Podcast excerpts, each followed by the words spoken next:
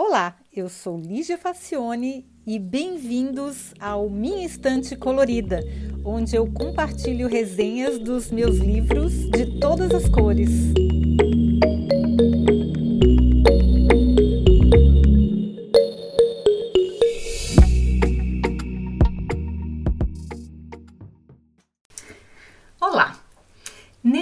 Neurociência foi um assunto que sempre me fascinou, apesar de biologia não estar entre as minhas matérias prediletas.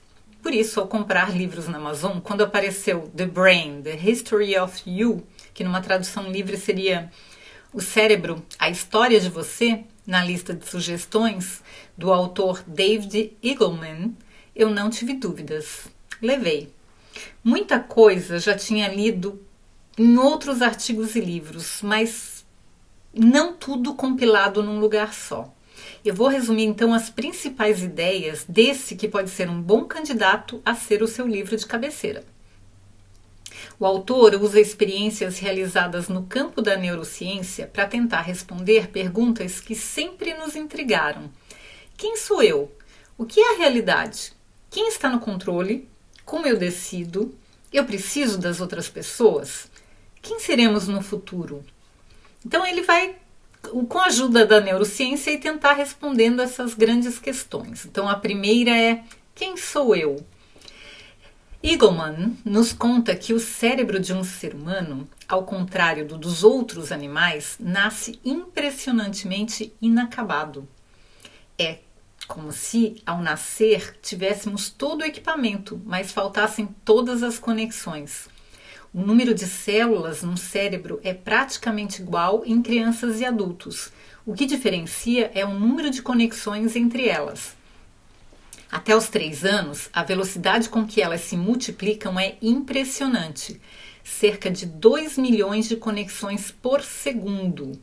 Mas quando a gente se torna adulto, perde cerca de metade dessas conexões. Isso acontece porque perdemos as sinapses que não usamos. E mais, um ser humano não consegue desenvolver essas conexões se não tiver estímulo e cuidado emocional. A construção dessa rede neural leva longos 25 anos. Até lá a gente não está pronto.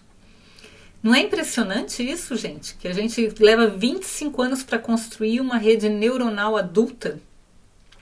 Ele fala também que absolutamente todas as células do nosso corpo são trocadas a cada sete anos. A única coisa que fica é a nossa memória, que faz nós sermos quem somos. E mesmo essas memórias podem ser facilmente enganadas.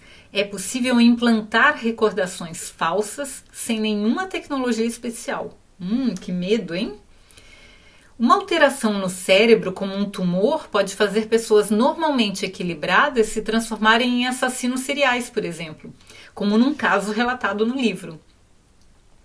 O desequilíbrio químico pode levar uma pessoa aparentemente feliz ao suicídio. Uma falha elétrica nas conexões e perdemos toda a nossa memória, que é quem faz ser quem nós somos. Não é apavorante, impressionante? E como a nossa identidade é frágil, né? Eu fiquei muito impressionada com isso. E aí o próximo, a próxima pergunta é o que, que é a realidade? Essa parte também é muito interessante. Nós percebemos o mundo através dos nossos sentidos, que levam informações para dentro do nosso cérebro. Mas a nossa visão do mundo é uma coisa totalmente criada dentro da nossa caixa craniana e ela é baseada em experiências anteriores. É que o cérebro não tem acesso direto ao mundo exterior. Ele só consegue as informações por meio dos seus informantes, que são os nossos sensores. As cores, por exemplo, só existem literalmente dentro da nossa cabeça. E elas são limitadas biologicamente pelos sensores dos nossos olhos a partir de nada mais do que sinais elétricos vindo de fora, vindos de fora, ele inventa tudo, gente. Olha só que coisa incrível. Então, se a gente tem um determinado número de sensores, a gente enxerga é, algumas cores.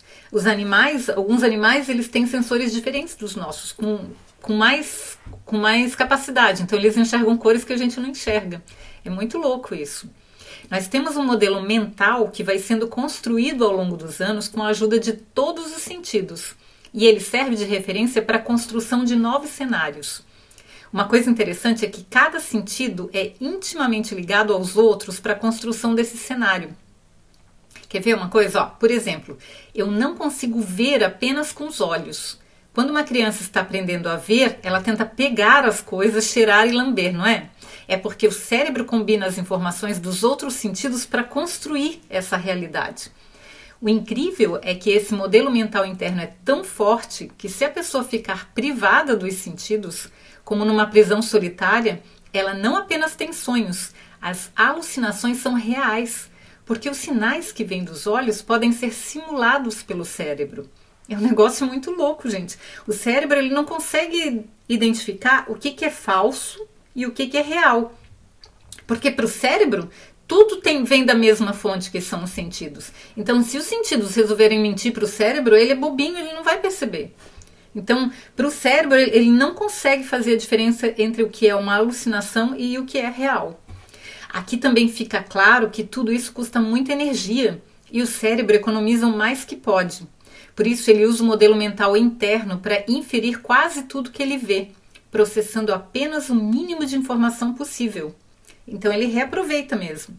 Por isso que é tão importante aprender coisas novas o cérebro se modifica fisicamente cada vez que eu aprendo alguma coisa. E o modelo mental interno vai ficando mais rico e sofisticado. Se eu não aprendo, eu vou sempre reutilizando o que eu já tenho e fico naquele negócio engessado. E aí, quanto menos eu aprendo, menos eu desenvolvo a capacidade de aprender mais e mais meu cérebro vai ficando petrificado naqueles modelos que ele tinha antes. E isso é muito perigoso. Então, só para a gente ter uma noção de que a realidade é uma coisa construída dentro do nosso cérebro a partir das informações que ele recebe, que são sinais elétricos que ele recebe dos nossos sentidos. Ó, que louco, gente. Então, e que a gente não sabe identificar o que é real e o que não é, porque o cérebro não tem acesso direto à informação, ele só tem os informantes dele que são muito fáceis de enganar. E aí ele fala também sobre quem está no controle. Como é que eu tomo as minhas decisões? Aqui ele fala sobre a consciência, que é como se fosse o CEO, o presidente ou o diretor lá do cérebro. Ele não tem acesso a todos os microprocessos envolvidos na percepção do mundo exterior, mas é ele quem toma as decisões, sempre baseado no modelo interno de mundo. E porque esse modelo interno é construído de uma maneira totalmente emocional, este é o caráter da maioria das decisões que a gente toma. Então a gente tem um presidente dentro do nosso cérebro que toma as decisões baseadas nas informações que ele tem. E essas informações são todas esse modelo mental é todo construído com base em emoções, em emoções. A gente não é racional na tomada de decisões, os seres humanos não são. E tem uma outra parte muito interessante que fala que o cérebro humano foi construído para interagir com outros cérebros. Ele não existe no vácuo. Nós precisamos dos outros como precisamos de comida. Somos seres biologicamente sociais. O cérebro simplesmente não consegue se desenvolver e fazer as suas sinapses se for isolado dos seus pares. Por isso, nosso cérebro está constantemente monitorando as emoções, reações intenções e tudo o que se relaciona ao outro. Por isso também temos a tendência de humanizar animais, objetos e qualquer coisa que faça parte do nosso cenário. É a base para o desenvolvimento da empatia. É por isso que a gente olha uma nuvem e a nuvem parece um animal, ou um animal parece uma pessoa, ou a gente olha até um cano e o cano parece um rosto humano, ou se a gente olha uma cadeira parece uma pessoa. A gente tem essa mania de humanizar o, o, todas as coisas que estão à nossa volta, porque a gente tem a tendência a se relacionar com o outro. Eu me lembrando agora daquele filme O Náufrago, onde o, eu acho que é o Tom Hanks, que faz a bola de basquete virar amiga dele, porque o ser humano precisa se relacionar com o outro e ele não tem outro ser humano, então ele faz uma bola de basquete virar um personagem. Então, mesmo as pessoas com, com, níveis diferentes de autismo, por exemplo, ou síndrome de Asperger, onde algumas regiões do cérebro responsáveis pela interação social não possuem sinapses muito fortes, por exemplo, em alguns casos a pessoa não consegue reconhecer as emoções no rosto, o que faz com que ela passe por indiferente quando na verdade o cérebro dela não recebe determinada informação. Mesmo essas pessoas, elas sofrem com rejeição social. Então parece que as pessoas com síndrome de Asperger, elas não têm muitas emoções, elas não conectam muito com as outras pessoas. Mas não é porque elas não gostam, é porque é, algumas sinapses são menos reforçadas e aí elas não conseguem reconhecer as emoções das outras pessoas. Mas elas sofrem da mesma maneira com rejeição so social do que as outras pessoas que têm essas sinapses mais reforçadas. Um experimento muito interessante mostra que quando estamos interagindo com outra pessoa, a gente tende a repetir os movimentos faciais dela de maneira inconsciente. Isso ajuda o cérebro a interpretar as emoções dela. Em pessoas que usam intensivamente botox, por exemplo, os músculos do rosto não conseguem fazer esses movimentos, que são quase imperceptíveis. E o que acontece é que para elas é mais difícil interpretar essas emoções. Olha que interessante, gente. É como se faltasse uma das ferramentas de análise. Ele fala também sobre como desumanizamos o outro para desenvolver a capacidade de matar os semelhantes. E como esse mecanismo, que é largamente usado em guerras, funciona. Eu me lembro até, até de um episódio do Black Mirror, que é aquela série da Netflix, onde é, a, os, os, soldados eles tinham um, um, equipamento que fazia com que eles não enxergassem o inimigo como a forma de um ser humano, eles enxergavam os inimigos como monstros, porque aí ficava mais fácil de matá-los. Se eles olhassem e vissem que eram seres humanos iguais a eles, é, tem todo aquele aspecto difícil de, de se lidar com um ser humano não matar outro ser humano, né? E na nossa sociedade também, as hierarquias sociais e as classes sociais, acontece muito isso. É, as pessoas, é, para não se relacionarem com outras, ou para ser mais fácil de você ignorar uma pessoa, você simplesmente não dá o nome dela ou um nome genérico. Ah, são aquelas pessoas lá de tal lugar assim, está acontecendo muito com os chineses, né? Ah, é todo mundo igual, como se, como se as pessoas não fossem ser humanos, seres humanos individuais. Ah, é, é chinês, japonês, é, todo mundo de olho puxado, é tudo igual. Isso é uma desumanização. Isso impede a gente de se relacionar com essas pessoas porque a gente desumaniza quando a gente fala que todo mundo é do mesmo jeito, que todo mundo é igual, porque a gente tira a individualidade humana delas. Isso aí é muito eficiente em guerras, porque você generaliza grupos de pessoas que são indivíduos, né? Isso é muito perigoso. Isso é uma técnica muito usada em guerra, quando a gente é, generaliza é, as, as pessoas, os povos, né? E aí ele fala também, ele dá muitos exemplos, tá, gente? Ele conta muitos cases, muitos. As histórias são incríveis, são muito interessantes de experimentos científicos, de casos de pessoas que tiveram alterações no cérebro e quais foram as alterações no comportamento. E no capítulo final, ele fala sobre como o nosso cérebro é adaptável e flexível. E como ele não dá a mínima para os sensores que trazem as informações para dentro. E por isso é tão bacana jogar games. Porque o cérebro sabe que é mentira, mas ele se emociona igual. Porque, do ponto de vista do cérebro, quem traz a informação é, se os olhos trazem informação elétrica de uma cor, ele não, não faz diferença se aquilo é de verdade ou se está num jogo. O cérebro ele interpreta igual, então ele se emociona igual.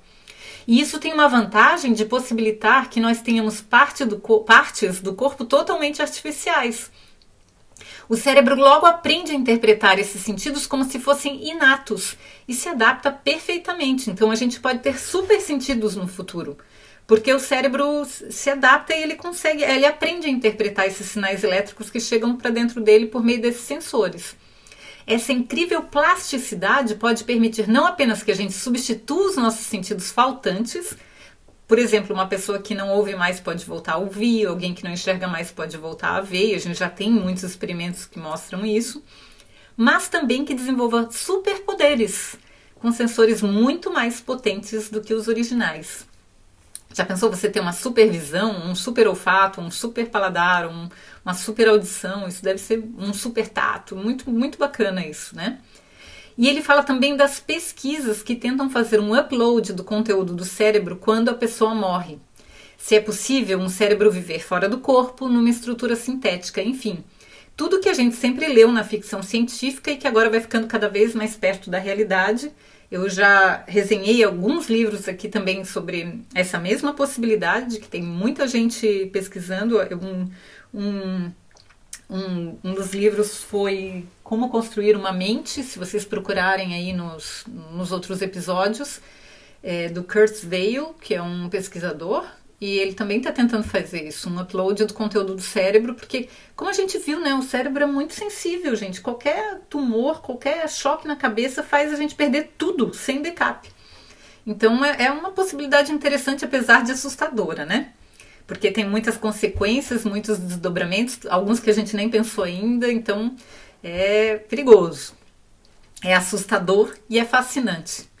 Eu não sei como chamam essa massa incrível de cinzenta, porque tudo que ela não é, é cinzenta, é cheia de cores, cheia de possibilidades. Então, eu, eu recomendo bastante esse livro, The Brain, The, Story of You. E, na verdade, eu tinha achado que era The History, mas é The Story of You, é do David Eagleman.